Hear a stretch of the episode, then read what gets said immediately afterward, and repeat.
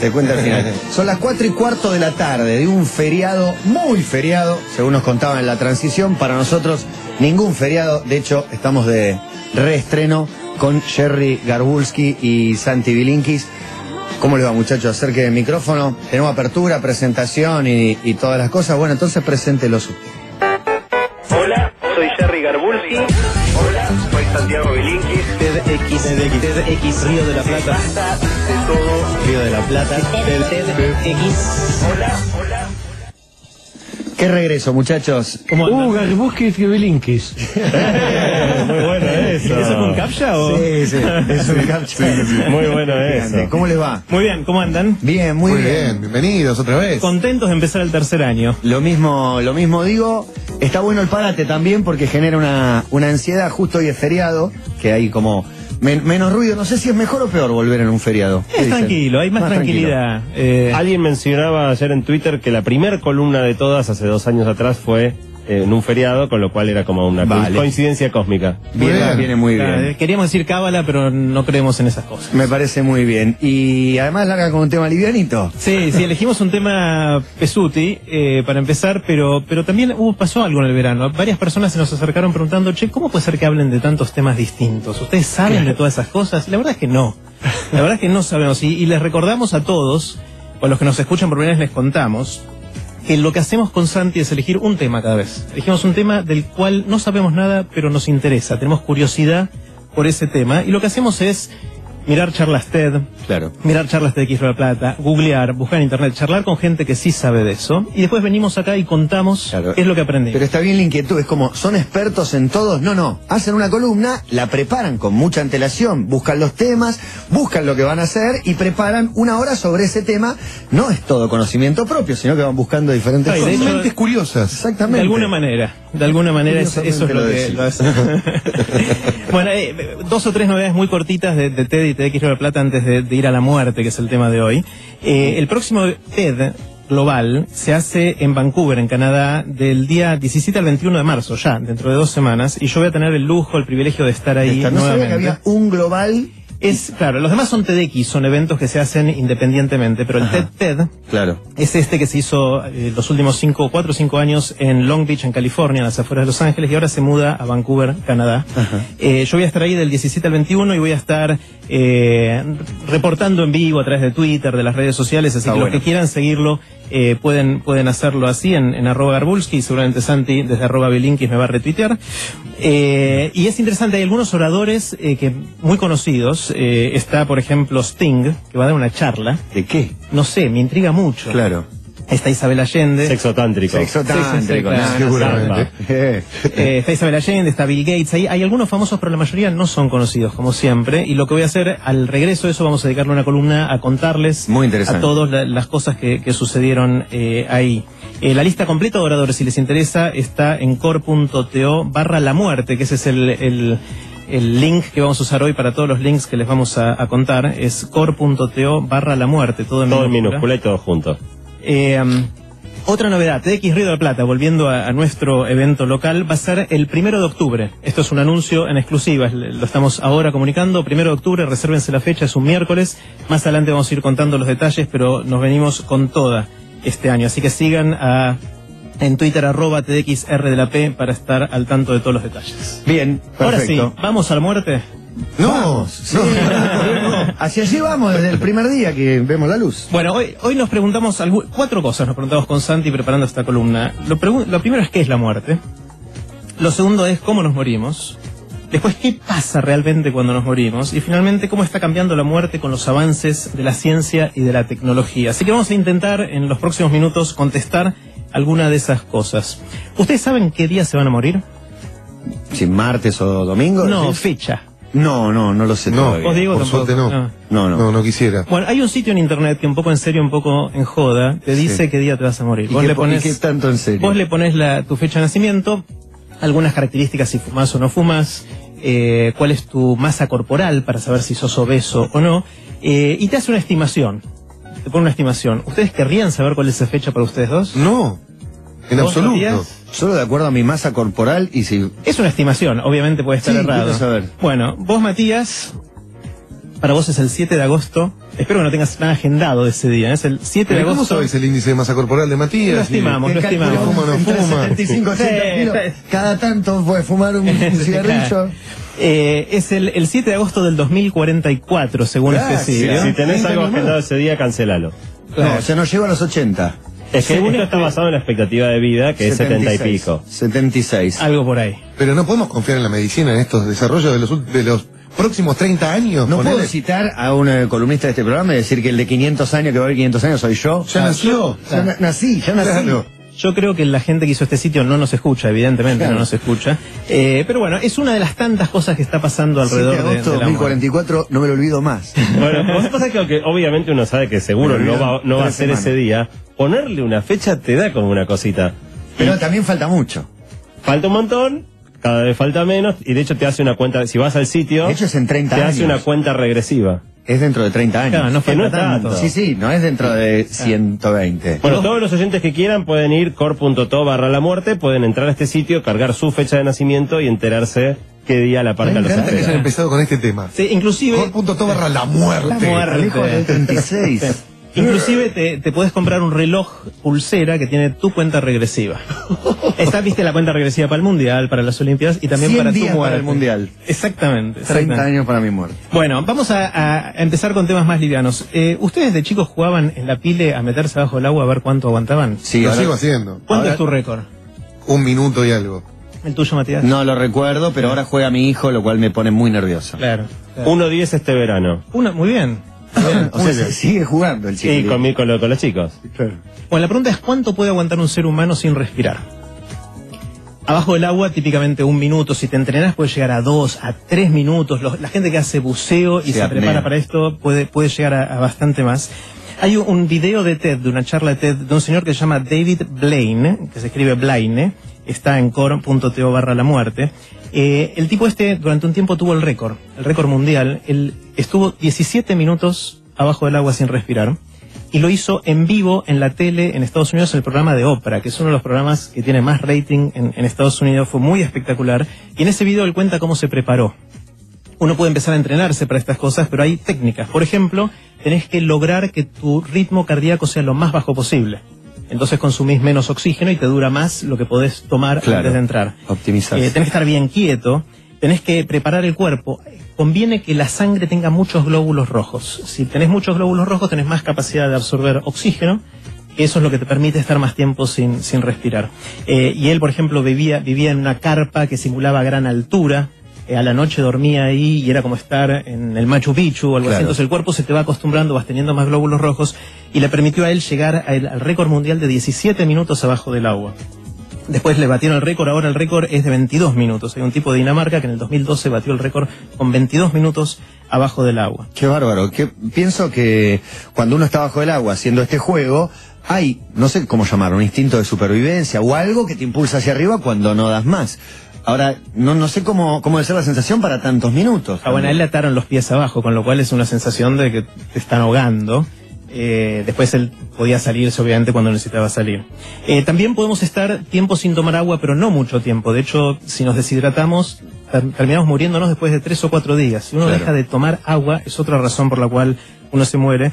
Dejar de comer es más difícil, o sea, uno puede estar bastante tiempo sin comer. Tres semanas es lo que se considera razonable, aunque el mismo tipo este que se metió bajo el tanque del agua, una vez se colgó del puente de Londres, del Tower Bridge, el famoso, Sí. donde está el símbolo de las Olimpiadas, en las últimas Olimpiadas, y estuvo en una caja ahí colgando, una caja de vidrio, durante 44 días, simplemente para decir, voy a estar acá sin comer. Tomaba agua, pero no comía, y para joderlo un poco pasaban con helicópteros por al lado con hamburguesas. Le mostraban hamburguesas al tipo este para ver si se tentaba, para joderlo un poco con ese tema, pero estuvo 44 días sin comer. Finalmente sin dormir. ¿Se acuerdan cuando hablamos de dormir el año pasado? Eh, dijimos que si uno no duerme por mucho tiempo se vuelve loco. Eh, bueno, hicieron un experimento en ratas. Las ratas, si no las dejas dormir, a las dos semanas se terminan muriendo. Y el récord de un ser humano sin dormir es de un chico de 17 años que ya hace bastante tiempo estuvo despierto durante un poquito más de 11 días eh, sin dormir. Eh, eso son algunas curiosidades, pero ¿de qué nos morimos realmente? Si uno mira las estadísticas en Argentina y en todo el mundo, números redondos, de temas circulatorios y el corazón más o menos un 30% de las muertes. O sea, esa es una de las razones principales por la cual nos morimos. De cáncer un 20%, puede ser un poquito más, un poquito menos de acuerdo al país. De temas respiratorios 15%, accidentes 5%. O sea, los accidentes son una fracción Claro. no Argentina tiene una estadística por ahí más. eh, no, es parecida, es, pare- es parecida en, en ese sentido. Eh, de nuevo, si quieren mambearse con estos datos, pueden entrar a core.to barra la muerte, todo en minúscula, y ahí van a ver todas las estadísticas de, de que nos morimos. Hay algunas que son más curiosas. Por ejemplo, hace un rato Juan hablaba de los hipopótamos en África. Sí. Los hipopótamos en África muere- matan más o menos 3.000 personas por año. O sea, y por ataques de hipopótamo. Si alguien le tenía miedo a algún bicho, El hipopótamo El hipo- es el más asesino. Totalmente, totalmente. ¿Qué creen que ustedes que hay más, tomando datos de Estados Unidos, que dónde están estos datos? ¿Homicidios o suicidios? Es decir, Homicidios, te diría. Sí. no, al revés? es al revés. Nos llamó mucho la- el ¿Más doble. suicidios? En Estados Unidos, más o menos por año, hay 38.000 suicidios y 16.000 homicidios. Qué bárbaro. Es decir, nos odiamos más a nosotros mismos que a la gente que mataríamos, de alguna manera. Sí. Eh, bastante, bastante increíble. Si- sin contar este, muchos accidentes de tránsito que tienen un componente suicida. En algunos casos Es verdad, es No, muy es- difícil de probarlo. es difícil de probar. Pero hay gente que a- a- tan al límite que en algún momento cae del otro lado. Claro, el, quizás la razón por la cual es antiintuitivo es que en general un suicidio no es noticia. O sea, en los diarios leemos de un montón de homicidios, Sí, pero ¿por no se lo ve ¿Por tanto. no es buena pregunta, no sé. Ajá. No, supongo Eh, que pero- cuando alguien se mata en un lugar público, sale en todos lados. Cuando alguien se mata en la intimidad de su casa, no sale en ningún No, lado. bueno, y un suicidio de una celebridad es una cosa y de un NN evidentemente no es noticia. Claro. Bueno, hay otras formas de, de morir que son nos llamaron mucho la atención. Por ejemplo, hay una cosa que se llama asfixia autoerótica. No sé si escucharon Sí, esto. claro, y conocemos varios casos conocidos. Ah, Michael. Hutchins, por Michael ejemplo. Hutchins, eh, David Carradine. David Carradine también. El sí. chico este de la cámpora. que Eh, Iván Hein. Iván Hein. También aparentemente había habido algo, algo de eso. Esto es una algo que yo no sabía, me enteré leyendo para, para esta columna, y es eh, la uno puede masturbarse haciendo que no le llegue mucho oxígeno al cerebro y eso causa algunas sensaciones, pero obviamente tiene un riesgo, que si uno Sí. se va de mambo eh, termina muriendo. En Estados Unidos se estima que hay del orden de mil muertes por año por este tipo de asfixia autoerótica. Unas 600 personas en, en Estados Unidos se mueren porque se caen de la cama. ¿Cómo son líderes en estadísticas Sí, ¿eh? pelotudas? Pará, pará, se, caen de la cama no por esto de la No, no, asfixia estamos en erótica. otro, otro tema. Unas 600, un Ok. poquito menos de, los- de la asfixia. En vez de mil son 600, pero 600 personas se caen de la cama por año en Estados Unidos y se mueren por eso. ¿Cómo? Pero se una pegan un golpe con- o se pegan un golpe con algo y terminan, Claro. se rompen el cuello, no sé, Sí, algo o les alguien pasa. muy mayor que no tiene una También puede protección y anda a saber con qué golpea. Bueno, hay algunas más graciosas. Esto es muy poquito. 10 personas por año nada más mueren en Estados Unidos aplastadas por máquinas expendedoras de gaseosas o golosinas. ¿Sabes por qué? Porque tratan de afanarse. bueno, Te tragó la moneda, la empezás a sacudir, pasar. o te la máquina se cansa y Es dice... grandota esa parte. eh. Bueno, La vi. eh, pesada. Este, este verano fue muy trágico en la costa por, por el rayo en Gessel y en los otros lugares Sí. donde nos llamó mucho la atención, pero no es tan poco raro. En, en Estados Unidos, 50 personas por año mueren por caída de rayos, porque las- les pega un rayo o, o están cerca donde cae un rayo. Otra que nos divirtió mucho en Rusia, vieron que cuando hace mucho frío y llueve, se hacen como estalactitas de vidrio, Sí. de, de hielo, perdón, hielo. de, lo- de los bordes de las casas, de los techos, etcétera. Si eso se te cae encima, te mata. O sea, una de esas puede ser muy apuñala, grandota, claro. te apuñala de eso. Se estima que en Rusia 100 personas por año mueren apuñaladas porque se cae una de estas Una estalactitas de estalactita, hielo. Escúchame, y si esa estalactita se derrite en tu interior, no deja rastros. Claro, ¿quién fue el culpable? ¿Cómo? Claro. Pero el agujero, o decir que te Está el agujero con agua, ponele, con Claro. sangre, que después. Sí, no sé. Uh, qué impresión. Qué Bueno, bueno. otro- perfecto. o- Qué buenas muertes, parece Destino. Final 3. Otro gran tema es la muer- el miedo a volar. Eh, la gente que le tiene miedo a volar porque cree que se va a morir en un accidente. Y también, eh, ¿qué pasa cuando manejamos autos? En Argentina, mirando los últimos años, mueren por día, por día en Argentina, entre 20 y 22 personas por accidentes de autos. Es un montón. Es un montón. Un montón. Todos los Causas días. 20, evitables estamos hablando. son accidentes. Accidentes, sí, al- algunos podrán ser por negligencia, pueden ser fallas mecánicas, lo que fuera, de, de 20 a 22 por día en la Argentina. Eso quiere decir que somos unos 40 millones en la Argentina. Eso quiere decir que si vos salís a la calle y sos un argentino promedio, la probabilidad de morirte en la calle ese día es de una en dos millones. O sea, no es tan alta, una en dos millones de, de morirte. De hecho, una cosa interesante, ya se estima que hay más accidentes de auto causados por gente que está usando el celular mandando mensajitos de texto o hablando que por gente alcoholizada. Que solía ser uno de los grandes temas, el estrés de alcoholemia y todas Qué esas bárbaro, cosas. sí, el celular usado irresponsablemente mata más gente que el alcohol. Porque perdés totalmente noción de a dónde está yendo. Bueno, en la última charla de renovación del registro De me contaban de esto y diferenciaban entre accidentes y cuestiones que se pueden evitar. Como que vos estés tirando un texto mientras manejas, ya no lo convierte en un accidente. Totalmente. Eh, hay una, una ONG, una, organiza- una asociación civil que se llama Luchemos por la Vida. Sí, de Eh, ahí era esta señora. Mira, es, que hacen, tienen estadísticas muy serias de esto. Si quieren ver más detalles de esto, de nuevo en barra la muerte pueden, pueden verlas. Entonces, esto es si uno sale a la calle un día normal en la Argentina. ¿Qué pasa si uno se toma un vuelo de avión para ver si es racional o no tenerle miedo a volar? Resulta que la estadística dice que si uno vuela en una de las 25 líneas aéreas que tienen mejor historial de seguridad, la probabilidad de tener un accidente y morirse en ese accidente de avión es de una en 10 millones. Recuerden que si uno sale a la calle es de una en 2 millones en un día. Sí, sí, pero no es racional el miedo a volar. Claro. las estadísticas no convencen a nadie que tiene miedo. Evidentemente ya lo he hablado con gente que tiene miedo. Totalmente. Es el medio de, de transporte más seguro, pero bueno.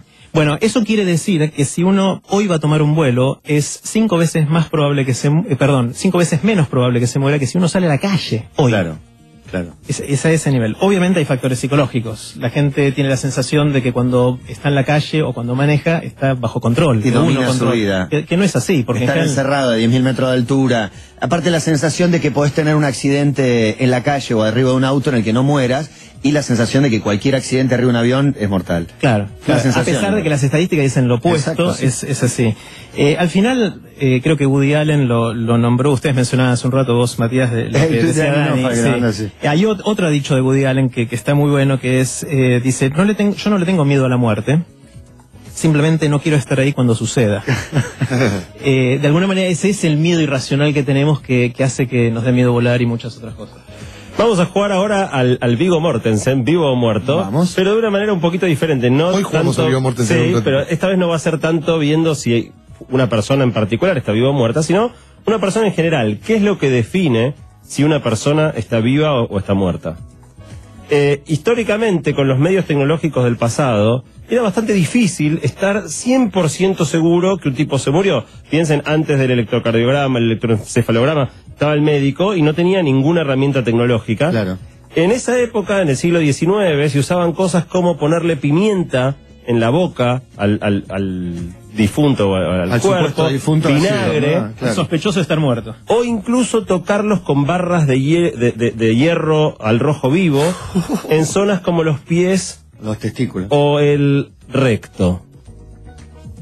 Qué correcto. Sí.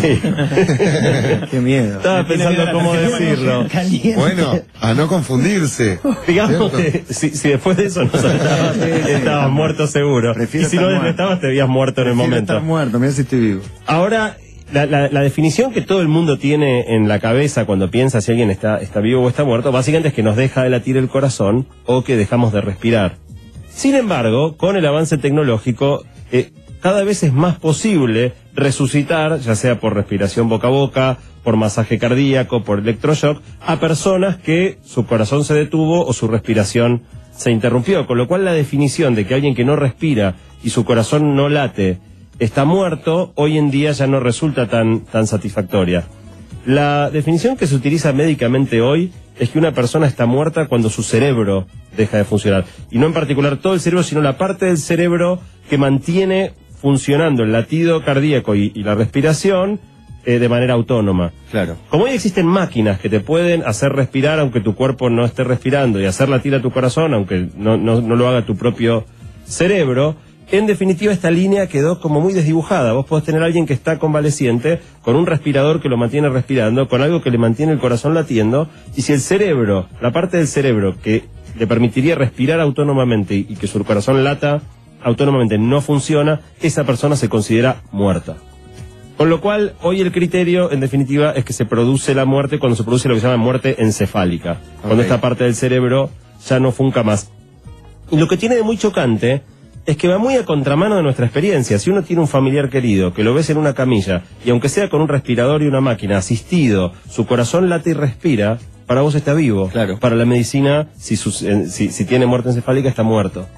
Y Claro. viceversa, vos podés tener a alguien que no respira y, y- y- y su corazón no late, y si todavía su cerebro tiene actividad eléctrica, el tipo técnicamente, médicamente, Claro, está vivo. Entra ciencia versus fe eh, y demás. La ciencia considera que está muerto y la familia espera un milagro, se, se conforma o es lo que le queda verlo y acompañarlo. Ahora, la definición de, de en qué momento declaramos a alguien muerto eh, no es un dato menor, porque, por ejemplo, en- en- de nuevo en Estados Unidos es donde hay más datos, ¿no? Pero si estás manteniendo con un respirador y, y- y maquinaria eh, un corazón latiendo a una persona que médicamente está muerta, porque no pues tiene muerte encefálica y ya el cerebro no va más, eh, eso tiene un enorme costo. Eh, y sin embargo, está absolutamente comprobado que de la muerte encefálica no se vuelve. No se vuelve, no corazón hay detenido. que ninguna. ahí. Nada. Del corazón detenido o la respiración detenida hay mucha gente que ha vuelto. De la muerte encefálica no, hay vuelta atrás, aun cuando el corazón lata y la persona respire. Con lo cual hay como toda una polémica y una gran discusión legal en Estados Unidos respecto de que el Estado preferiría que esa gente se la desconecte, muchas veces la familia no quiere hacerlo. Hay un caso muy particular que es si la persona médicamente muerta está gestando una mujer que esté embarazada y esté gestando. En ese caso, en Estados Unidos se contempla que la persona se mantenga eh, no viva, se mantenga muerta, pero con el corazón latiendo para sostener esa gestación. Eh, y un dato interesante es que hoy en día está bastante estudiado que la muerte no es un instante, no es que estamos vivos, pluf, muertos, sino que la muerte es todo un proceso que toma a- algo de tiempo, eh, en la medida que van pasando toda una serie de cosas, y es como una transición, no es blanco-negro, sino que hay todo un tono de gris hasta que efectivamente llega la cortina negra y se acabó. Hay una charla muy interesante que dio en TDX Río de la Plata, Tristan Beckenstein, que pueden ver ahí en core.to, barra la muerte, donde explica, eh, eh, él, él sobre todo hablando del sueño, el, el estar despierto o estar dormido, cómo es ese proceso y que no es un momento que te quedas dormido. Bueno, algo muy similar ocurre con, con la muerte. Hay todo un tema también que está muy instalado en el inconsciente colectivo, que es el tema de la catalepsia, esta, esta cuestión, el peligro de que te agarre esta enfermedad llamada catalepsia, que estás como muerto y te entierren vivo. Eh, el caso quizá que la gente más tiene en la cabeza es la canción Rasguña las Piedras de Charlie García, que mucha gente da la teoría de que él tenía una novia y que la enterraron viva y que apareció todo el cajón arañado por dentro. Y, digo, hay, hay mucha fábula alrededor de eso. Él desmintió, ¿no? Después. Él, él desmintió, él dijo que no, que ni, ni a palos, que no tenía nada que ver con eso la letra. Eh, ahora lo interesante es que la catalepsia es una enfermedad que existe, existe la catalepsia. Es una enfermedad que te agarra y donde vos te quedas completamente inmóvil, eh, baja mucho el ritmo cardíaco, pero el corazón no para, baja muchísimo la respiración y es muy parecido al estado de una persona que está muerta, porque es muy pálido eh, y de alguna manera en el pasado, con menos medios, como decíamos antes, donde era más difícil ver quién estaba vivo y quién estaba muerto, había muchas confusiones. De hecho, en el siglo XIX se estimaba en el Reino Unido que unas 2.000 personas al año eran enterradas vivas por confusión Un montón. relacionada a esto. La catalepsia puede estar relacionada a enfermedades como el Parkinson o la epilepsia y también al síndrome de abstinencia de cocaína y a ciertas formas de, esquizofrenia. ¿Existe hoy? ¿Hay casos o no? Bueno, resulta que investigando con Jerry encontramos unas cuantas historias muy interesantes. Por un lado, eh, si uno mira eh, en las revistas, en los diarios, antecedentes de gente que se murió o que la consideraron muerta y se despertó y, y- y siguió con su vida como si nada, hay, un- hay bastante.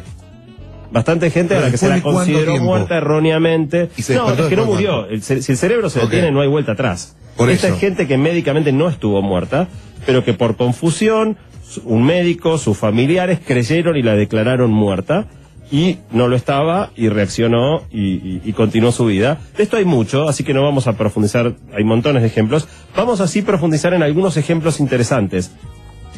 La historia de Rasguña tus piedra- piedras. Esta es una chica enterrada viva y que después se dieron cuenta y la fueron a buscar y encontraron que se había muerto dentro del cajón. Sucedió hace bastante poco, hace en el año 2011 en República Dominicana, una bailarina de 23 años eh, tuvo, digamos, fue eh, tuvo un infarto, consideraron que estaba muerta, la enterraron y una amiga empezó a volver a todo el mundo loco diciendo está viva, está viva, está viva. Y finalmente tanto jorobó esta chica que eh, empezó una campaña en las redes sociales diciendo que estaba viva, se empezó a juntar gente en el cementerio, fue un médico, abrió el cajón y la encontró muerta por asfixia adentro del, Uy, del qué cajón. desesperación. Así que la historia de Rasguña las Piedras, digamos, no, no era la de la canción, pero ocurrió y ocurrió hace bastante poco. Otro caso muy impactante es uno que ocurrió también hace un par de años, en 2012, en Brasil. un nene chiquito de dos años que había muerto, estaban en el velatorio, en el medio del velatorio el nene se levantó, pidió agua y se volvió a morir. Qué bárbaro. ¿Y qué explicación tiene? Y bueno, que antes no estaba muerto, digamos, porque de nuevo, de la muerte cerebral no hay vuelta atrás. El chico puede haber tenido un paro cardiorrespiratorio O que o, algún tipo, se o puede algún pensar. tipo de, de catalepsia, Se donde, Claro. Se, se volvió a morir. Cuestión que sí, ahí ya se volvió a morir. La familia esperaba que otra vez se volviera a levantar y ya esta vez no, no se levantó, esperaron bastante, no reaccionaba y finalmente optaron por, por enterrarlo. Otro, otro caso interesante es una mujer rusa que se despertó en su propio velatorio y viendo la situación tuvo un, un paro cardíaco, o sea, un, un ataque cardíaco por el susto de la situación y se murió, pero se murió por la impresión de encontrarse en su propio velorio porque no estaba muerta originalmente. Perdón, le estaba soñando. No estaba soñando. Ahí se ahorraron un, un velorio, ¿no? Claro. Y otro caso muy, muy casi divertido, una mujer china de 95 años que la dieron por muerta, la metieron en un cajón, la dejaron ahí y la mina estuvo como dos días en el cajón, estaba durmiendo, eh, se despertó muerta de hambre y se bajó del cajón y se fue a cocinar algo para comer. Menos mal que no lo habían enterrado. Y, y bueno, no la habían enterrado, pero además volvieron y estaba el cajón vacío y la señora estaba cocinándose algo eh, porque estaba con mucho hambre después de pasar dos días durmiendo dentro ¿Y de un esa cajón. vive? Vi- Bueno, ahora tenía 95 cuando esto pasó hace unos años. Ah, ok. No sé si sigue viva hoy, pero siguió viviendo, su vida continuó Perfecto. por un tiempo más. Y quizá uno de los casos más impresionantes es el de un venezolano que hace unos años atrás tuvo un accidente de auto, lo declararon muerto, lo llevaron a la morgue, lo metieron en la bolsa eh, y un rato después los- eh, le avisaron a la mujer, mire, su marido se murió, está en el hospital tanto, venga acá a reconocer el cuerpo. Mientras tanto los médicos empezaron a prepararlo para la autopsia y le hicieron un corte en la cara y cuando le cortan la cara sangra y los médicos dicen, no, pero pará, si sangra no puede estar muerto. Y en ese momento el tipo se despierta en el medio de su propia autopsia, Con la cara cortada. con la cara cortada, lo suturan.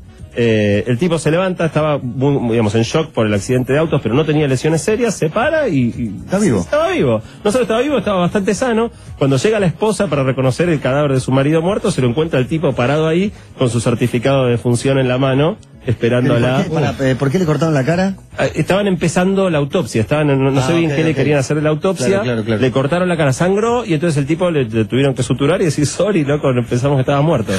Dios Soy mío. loco, te voy a matar. Son, hi- son historias verdaderas. Todas historias están- verdaderas de, de los medios de- y, y la mayoría de los últimos cuatro o cinco años, probablemente si fuéramos más atrás aparecerían más todavía.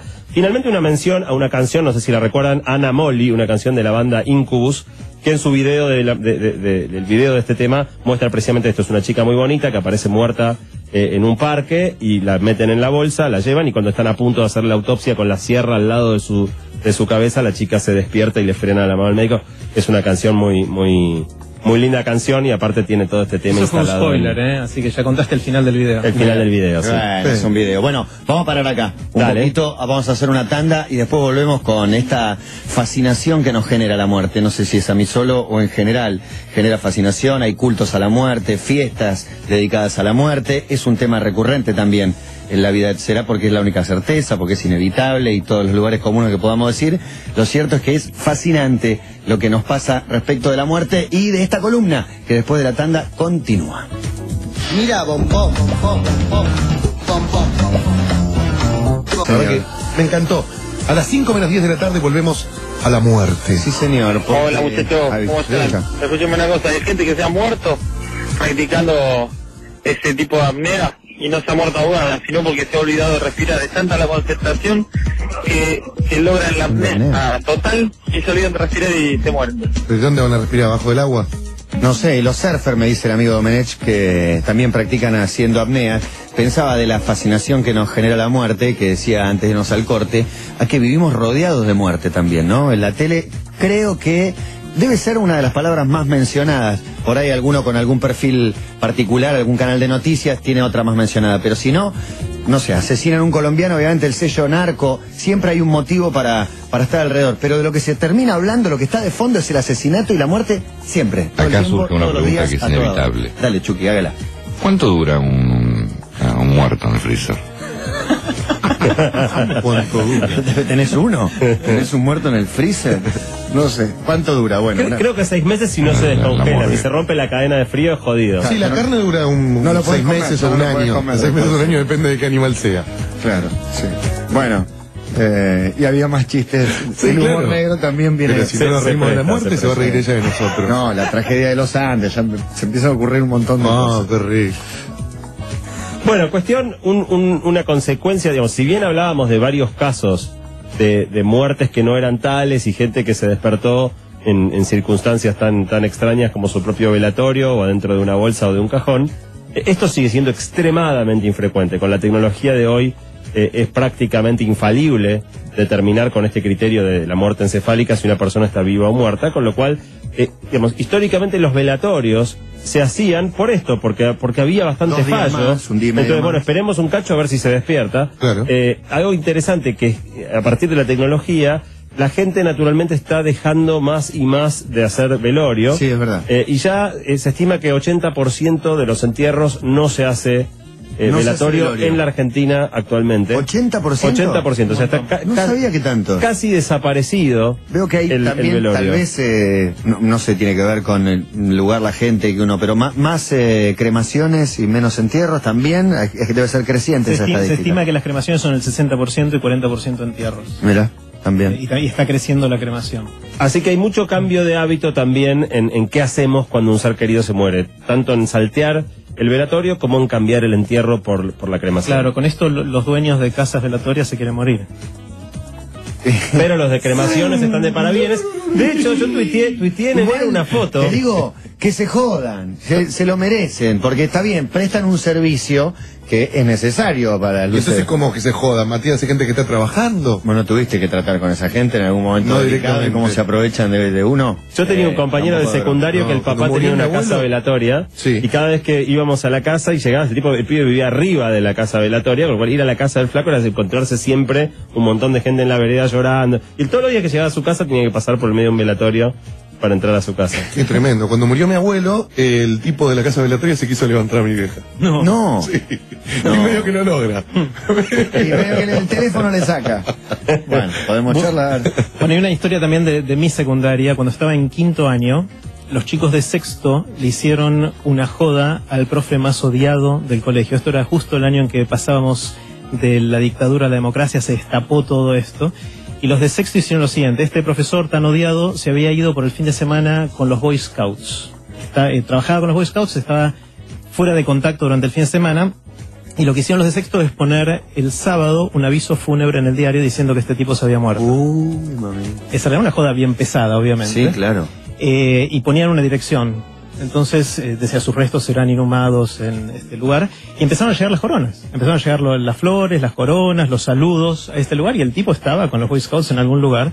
Cuando el tipo vuelve el domingo, se entera de esto, va al lugar del velatorio. Y yo tenía clase con él en la primera hora del lunes. Uy, lo caliente que lo agarra. Entonces, obviamente le teníamos mucho miedo a este señor. Eh, el tipo entra a la división, nos clava la mirada, 15 segundos de silencio que fueron eternos, y el tipo dice, yo quiero agradecerles a los responsables de lo que pasó el fin de semana, sinceramente, porque creo que soy la única persona viva sobre este planeta que tuvo el privilegio de haber asistido a su propio velorio y ver que mucha gente lo quiere. que generó en la Eh, audiencia. obviamente silencio total, pero bueno. eh, Era con un aplauso cerrado ahí. Y sí, el, el tipo se- tuvo una buena salida en La verdad sentido, que sí. pero Sí, lo usó Eh, el mejor lugar. Bueno, hay, hay grises, o sea, no solo la catalepsia, sino hay eh, casos más comunes ahora que son los de coma y estados vegetativos, que, que hay algunos famosos y, y- y gente que pasa por eso, y son estados muy misteriosos porque es algo gris entre la vida y la muerte, de la cual muchas veces se puede volver y muchas veces lamentablemente no. El estado de coma es cuando uno no tiene conciencia por lo menos por seis horas. Si tiene más de seis horas, puede ser que sea estado de coma. Uno no puede despertar a la persona, no responde a estímulos como el dolor, la luz, el sonido, y no tiene un ciclo de estar despierto y dormido. Cuando uno está en coma no tiene el ciclo de estar despierto y dormido, ni puede eh, hacer acciones voluntarias. Eh, esto puede ser el, resultado de traumatismos o de dolores muy fuertes. A veces el, el cuerpo se pone en estado de coma porque tiene mucho dolor y no lo aguanta de alguna manera. Y es como la, la forma de, de defenderse. Y se cree que evolutivamente esto surgió como una manera de bajar el metabolismo al mínimo para concentrar toda la energía del cuerpo en curar lo que haya que curar en, en ese momento. ¿no? Esa es la, la coma que sucede eh, involuntariamente, pero hay coma inducido. Ese es el caso de Schumacher, que, que tuvo el accidente hace un poquito más de dos meses, eh, que tiene un, un- un coma in- inducido. Es y el es- farmacológico. Claro, ese se lo inducen los doctores eh, para gente que, que sufre heridas muy graves en la cabeza y que mm, uno le quiere dar la oportunidad al cerebro de, curarse, entonces lo- se induce ese coma. eh, y lo que se hace es eh, reducir la necesidad de flujo sanguíneo eh, y eso podría ayudar a que se desinflame y a que pasen otras cosas que tienen que suceder en el cerebro. El caso de Schumacher, que fue hace un poquito más de, de dos meses, ya pasaron esos dos meses Sí. y entonces los doctores ya dicen que con dos meses en ese estado es difícil de que se recupere al 100%, pero todavía hay esperanzas. De hecho, el 90% de los casos de recuperación de estados de coma como el de, el de Schumacher se da entre los 9 y los 12 meses después del accidente. En ese caso todavía hay algo de esperanzas. Otro caso gris, que está entre la vida y la muerte, que no es ni blanco ni negro, es el de los pacientes en estado vegetativo. Ese es el caso de, Gustavo Cerati, entre otros. Eh, es distinto al estado de coma. En, el estado vegetativo pueden ocasionalmente abrir los ojos, eh, pueden tener periodos de equivalentes a estar despiertos y dormidos, a pesar de que no tienen conciencia y no lo pueden transmitir, eh, pero siguen sin mostrar ningún otro signo de poder interactuar con, la gente, ¿no? a medida que va pasando el tiempo, cada vez más es, menos probable que vuelvas a despertar de un estado vegetativo. Eh, Cerati tuvo su problema el 15 de mayo del 2010, así que ya vamos para los cuatro años. A los cuatro años. De todos modos, no sé si el término es, es correcto, no lo sé, tal vez ustedes que prepararon la columna, si estado vegetativo, eh, mm, no sé si algún médico alguna vez usó la palabra vegetativo o, o no, Sí, si, es el término correcto. nombres. y la- cercanos a él y familia y demás, dicen que manifiesta algo apretando la mano en algunas ocasiones. Sí, En, est- en estado vegetativo hay algún tipo de cosas que pueden suceder así. Eh, a veces se llama también coma profundo. Ajá. El estado vegetativo hay distintos nombres para, para, estas, para estas cosas. Hay experimentos recientes muy interesantes para ver justamente si gente en estado vegetativo tiene algo de conciencia o no. Es muy difícil de hacer porque no, no controlan sus movimientos, no, no tienen forma de decirle al mundo que son conscientes. Pero imagínense por un segundo que alguna de estas personas estuviera escuchando y viendo lo que sucede, pero no pueda comunicarle al resto del mundo. No tiene forma de decirle si está dolorido o no, eh, si tiene ganas de seguir viviendo o no. Nuestro gran amigo Mariano Sigman, junto con Tristán Beckenstein, Diego Shalom y un, y un equipo grande de, investigadores, hicieron eh, muchos experimentos en este sentido y encontraron cosas muy interesantes después fueron eh, profundizadas por otro señor que se llama Adrian Owen, Adrian Owen, en el 2010. Hicieron lo siguiente. Uno ahora puede, a través de técnicas como la resonancia magnética funcional, que es una manera de mirar al cerebro funcionando desde afuera de manera no invasiva. Es como ver una, una película del cerebro, ver qué zonas se activan. Uno puede ver qué le está pasando al cerebro de alguien, por ejemplo, en este estado. Claro. Y uno puede hacerle preguntas a esta persona y ver en su cerebro si hay algún tipo de reacción. Las Exactamente. diferentes partes del mismo. Eh, uno querría poder hacerle preguntas sencillas que respondan sí o no, por ejemplo, para ver si hay algo de conciencia. Eh, el problema es que la pensar en un sí o pensar en un no, la parte del cerebro que se ilumina es muy parecida, entonces es muy difícil de verlo así. Sin embargo, este, Adrian Owen tuvo una idea fantástica. Le, le pedía a los pacientes, le decía, pensá que estás jugando al tenis. Y miraba qué zona del cerebro se activaba cuando Claro. la persona, unos segundos después de, de esa indicación. Ahora le decía, un rato después le decía, pensá que estás caminando por tu casa. Y miraba qué zona del cerebro se activaba. Y resulta que cuando los que estamos sanos pensamos en esas dos cosas, las zonas del cerebro que se activan son distintas. Entonces, si alguien que está en esta situación escucha y puede pensar en, en esto siguiendo la consigna, podríamos saberlo mirándole el cerebro.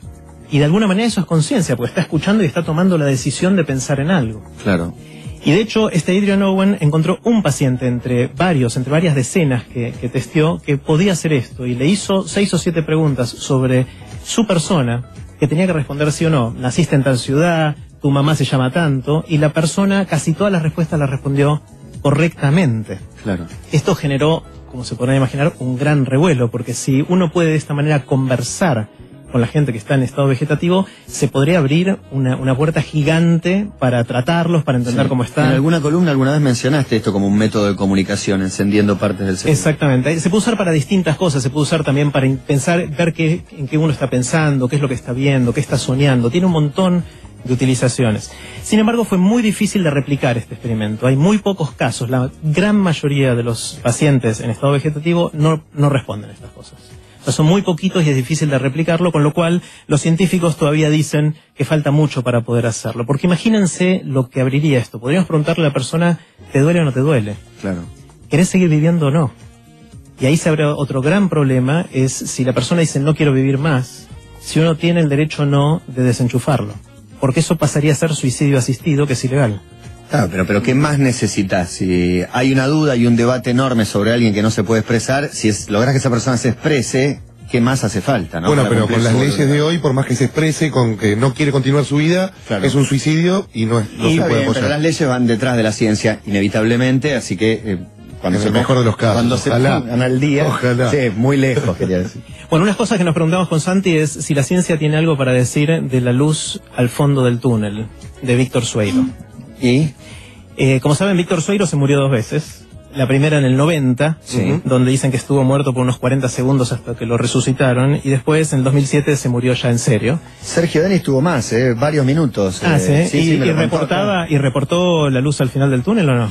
No, habló de un lugar al que no quería ir, sí, hubo algo de una luz, pero que no le gustó un carajo, dijo, no, no que placer, no. No. No habló de placer y me quiero quedar, no. Bueno, la pregunta es qué pasa en esos 10 segundos desde que te estás empezando a morir ya casi de manera irreversible hasta que te terminas de morir, que sería la pregunta de ¿ves un, un túnel, ves una luz al fondo del túnel o no? Obviamente es muy difícil de hacer ese experimento, porque la persona se está muriendo, digamos. Eh, pero hicieron hace poco experimentos con ratas, en los cuales eh, las mataban y veían qué le pasaba a la actividad cerebral en los segundos después de que le cortaban la circulación sanguínea a la rata. Y resulta que midieron que el cerebro tenía un pico de actividad. De repente era como que estaba ultra consciente la rata. Otro clásico es, te pasa la película de tu vida. Claro, claro. Bueno, es como que de Vienen a repente... buscarte tus parientes. La película de Facebook, Sí, sí, sí. digo, de tu vida. Eh, obviamente de la rata al ser humano hay una distancia muy grande, ni siquiera sabemos qué es lo que estaba sintiendo, pensando o viendo la rata en ese momento, pero hay algo que le pasa al cerebro, algo poco usual y de mucha intensidad que podría llegar a ser la explicación a largo plazo de el- la luz al final de- del túnel de Víctor Soiro. Y Claro, habría que ajustar en alguna otros. persona que, que esté más o menos cerca de la muerte, no sé, algo que registre su actividad cerebral para ver si fue realmente con un pico de intensidad antes de morir. Claro, bueno, eso se podría Bueno. llegar a hacer. Ahora preguntarle qué sentiste, después se No. murió, es más difícil. Sí. Eh, pero bueno, en algún momento vamos a, a llegar a eso. Todavía no hay una respuesta definitiva. Otro gran tema es la herencia. Eh, sabemos que cuando una persona se muere hay distintas leyes en distintos países que establecen quiénes heredan sus bienes. La pregunta es quién hereda sus datos. Dado que ahora estamos en, en la era de Internet, de las redes sociales, ¿quién puede acceder a tus cuentas en Facebook, en Twitter, No, después de muerto? Sí, sí, de hace rato lo venimos pensando, el Facebook de los muertos, último tweet antes de morir, algunas de las secciones que nunca salieron aquí en Basta. Claro, bueno, el, hoy lo que dicen las leyes, en, por lo menos en Estados Unidos y en Canadá, donde hay más jurisprudencia de este tema, es que se sigue valiendo la privacidad. Es decir, un pariente no puede pedirle a Facebook, dame el password de mi pariente fallecido. Eh, de hecho, eh, Pero sí podés pedirle que bajen la cuenta, por ejemplo. Eh, no, tampoco. ¿Tampoco? Eh, cada, cada sitio tiene una política respecto a qué hace cuando alguien se declara fallecido. Puede dar de baja o no la cuenta, pero es política del sitio, no algo que le viene a decir un pariente. Eh, para darles una idea, en Facebook en Estados Unidos murieron solo el año pasado 500.000 usuarios. O sea, esto es un problema grande para estas empresas de qué hacer con esos datos Sí. y todos los pedidos que tienen. Medio millón de usuarios. Medio millón de usuarios. Y lo que pasa es que Facebook Claro, claro. eh, No, tiene una cantidad de usuarios muy grande. y- muy claro. Sí, yo tenía tres o cuatro amigos fallecidos en ese Claro, y de hecho, con un, eh, con un amigo que, que no lo veía muy seguido, pero, pero falleció, mucha gente se enteró por su Facebook. Ajá. Porque entraron a dejar mensajes, se había muerto y empezaron a dejar mensajes ahí. Claro. El que lo veía se enteró ahí. Claro. Bueno, esto es como vos decías, Matías, antes. No hay, no hay leyes que estén al tan, o sea, que, que estén al día con esto. No es puede. algo que, que va a llevar un tiempo poder hacerlo bien, pero por ahora se privilegia la privacidad y la confidencialidad de, de estos datos. Lo que sí hay, hay muchos servicios online para antes, durante y después de la muerte. Esos pueden ser interesantes. Más allá del reloj que te dice cuándo puede ser que te mueras, cosa que es un poco en, en joda porque realmente hay, hay poca certeza, De obviamente. hecho, alguien de puso un tuit que cargó los datos de su tío de 88 años y le contestó que se había muerto en el 2000. Claro, son cosas estadísticas que obviamente eh, caso por caso no, no tienen mucha validez, pero sí hay algunos servicios interesantes. Por ejemplo, uno cuando quiere eh, planear su casamiento, la comunión de un hijo o el bar mitzvah de un hijo, hay, hay sitios que te dicen todo lo que tenés que hacer. Bueno, ahora hay también sitios que permiten planear tu muerte. Que Como te dicen, una boda. claro, no te olvides de tu, tu, tu, y te da toda la El- lista. El Deading Planner. Claro, el Death más o Planner, menos. no sé. Eh, y es algo, eh, es algo que está empezando a, a generar un poquito de furor y la gente lo está empezando a usar. Porque muchas veces el que se muere deja un despelote después para sus sucesores y su familia, que suele ser dolor de cabeza por varios años. Si lo planeas mejor, en general le dejas mejor la vida también a tu gente querida. ¿Y qué dejas ahí? ¿Los passwords de tus cuentas? El, eh, no Bueno, sé, puedes dejar el- instrucci- claro. El PIN de tu cuenta de, Sí, de banco. bancaria, ¿dónde está la plata? Ah. Básicamente. Bueno, hay, hay sitios que te dejan hacer eso de manera muy estructurada, porque uno no quiere de compartir esas cosas de vivo, pero de muerto le gustaría que los parientes tengan esos. Hay, hay muchos sitios, una cantidad enorme de sitios. Por ejemplo, uno se llama ifidie.org, es decir, si me muero.org en la traducción. Eh, y hay muchos de esos, que son sitios que te permiten dejar programados emails con los datos que vos quieras para después de morirte. ¿Cómo se entera que moriste? Porque una vez cada mes, cada dos meses, te pregunta, ¿estás vivo, estás vivo, estás vivo? Y vos tenés que decir, No sí, sí, en sí. contestar. Más o menos. Eh, vos podés establecer cuál es, con qué frecuencia te pregunta y cuál es la regla de cuándo te declara que ya estás me muerto. gustaría, me, me voy a anotar. If I die, está bien, hay que dejar algo ORG, ¿es gratuito? Eh, el- hay planes, es interesante, hay planes gratuitos que te permiten mandar dos emails nada más, pero si quieres el plan premium tenés que pagar 19 dólares por año o algo así, de acuerdo al, al sitio. Eh, y, y hay inclusive algunos que son más sofisticados, que te permiten dejar mensajes programados hasta dentro de 60 años. Vos podés decir, quiero mandar un mensaje todos los días del cumpleaños de mi hijo, mientras yo esté muerto, diciéndole feliz cumple. Oh, Qué impresión, pero- Es muy impresionante, es como que le llega un, un email del más allá, de alguna Oh. manera. Es muy impresionante, pero es algo que la Aparte tecnología... bueno volver a casa ahora. Acá hace bastante calor. Pensá, le podés dejar que- querer dejar ciertos consejos o cosas que te hubiera gustado transmitirle sin estar Claro. para que le lleguen en Hoy determinados momentos de 40, su te vida. quiero decir tal cosa. Yo te lo tiro al spam. Sí, mi vida, una. la peli de Michael Keaton es verdad, que le graba el video.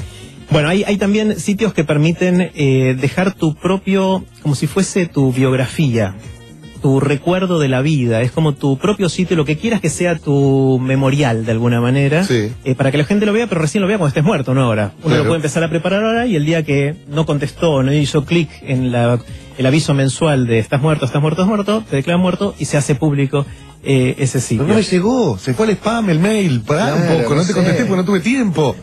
Tuve un quilombo, estaba de vacaciones. tiene ese riesgo. Pero es un servicio interesante, es algo que antes de tener la tecnología era imposible hacer y, Claro. y está bueno.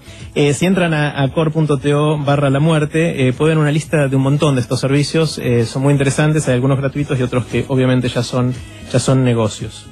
Y finalmente para cerrar nos preguntamos sobre el futuro de la muerte. Porque mm, vemos que ya está evolucionando qué significa estar muerto, qué se puede hacer respecto a, a la muerte. Pero si uno lo piensa, cuando se muere una persona, no solamente la pierden los seres queridos, sino también se pierde todo el saber y sabiduría acumulada de esa persona. Una persona puede a lo largo de la vida escribir un libro, hacer un programa de radio, puede tener hijos, puede plantar árboles, pero ese va a ser a la larga su legado. Eh, quizás la gente más cercana pueda tener memorias de él, pero ¿qué pasa si a la larga podemos de alguna manera hacer un download de esa sabiduría? Si pudiéramos llegar al cerebro de manera tal de poder bajar todo eso cuando la persona se muera, eso puede quedar para la, la posteridad. Obviamente acá con, con Santi somos fans de vivir muchos años, esperamos que esto no sea necesario nunca, pero quizás sí lo es. Y quizás podamos, a través de estas técnicas de, de mapear el cerebro dentro de 10, 20, 30 años, eh, poder acceder a esa sabiduría y bajarla para que muchos más puedan tenerlo. Entonces, la pregunta es, ¿la persona está muerta o no? Si queda toda su memoria, toda su experiencia, toda su sabiduría para todos los demás, algo sigue vivo de alguna manera. Y ese podría llegar a ser el futuro de la muerte dentro de algunas décadas. Lo dice Jerry Garbulski junto con Santi Bilinkis, hoy de vuelta en el año 2014, tercer año de la columna TED, que alguna vez nació como una prueba, una aventura, un juego, y hoy se ha convertido en esta columna que la verdad me pone muy contento tener una vez más. La muerte, mirá qué lindo tema para arrancar. Han diseñado ya todo el año, ¿no? Ustedes. Tenemos programas Un dos años, dos años. Dos- años en borrador. Confianza. Tenemos Ojo, dos años de temas. El año pasado empezamos con sexo, Bueno, este empezamos con muerte. Muy bien. Bueno, la Petit Mort fue el año pasado. ¿Por qué no? Bueno, los encontramos entonces el próximo martes. En dos semanas. En dos semanas, perdón. En dos semanas, aquí en Basta de Todo, nuestros amigos Bilinkis y Garbulski. Gracias, eh.